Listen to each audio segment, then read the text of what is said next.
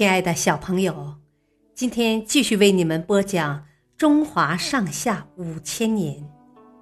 今天的故事是夏桀暴虐无道。桀是大禹的第十四代孙，是中国历史上有名的暴君。当夏王朝传到桀的手中后，就开始走上了衰败的道路。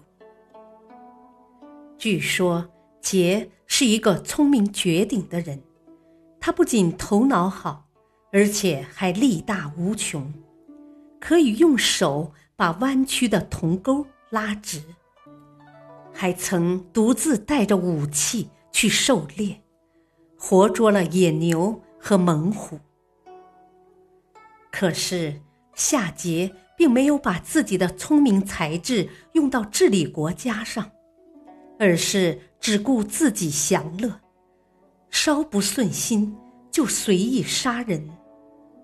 他很讲究饮食，每天吃的是东海捕捞的大鱼，西北产的蔬菜瓜果，还一定要用南方产的葱姜和北方产的海盐作为调料。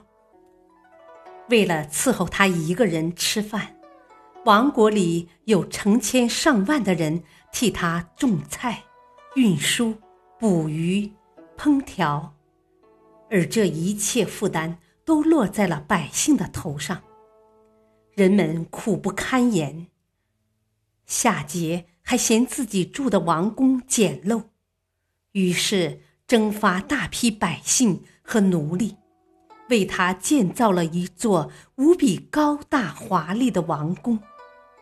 更荒唐的是，他命人在王宫中挖了一个巨大的池子，里面灌满美酒。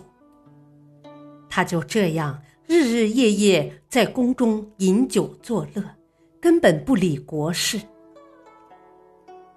夏桀曾经说：“天上有太阳，正像百姓有我一样，太阳会灭亡吗？”太阳灭亡，我才会灭亡。人们于是指着太阳诅咒夏桀：“你这个太阳，什么时候灭亡？我愿意与你一同灭亡。”百姓对夏桀的憎恨，由此可见一斑。小朋友。今天的故事就讲到这里，谢谢收听，下次再会。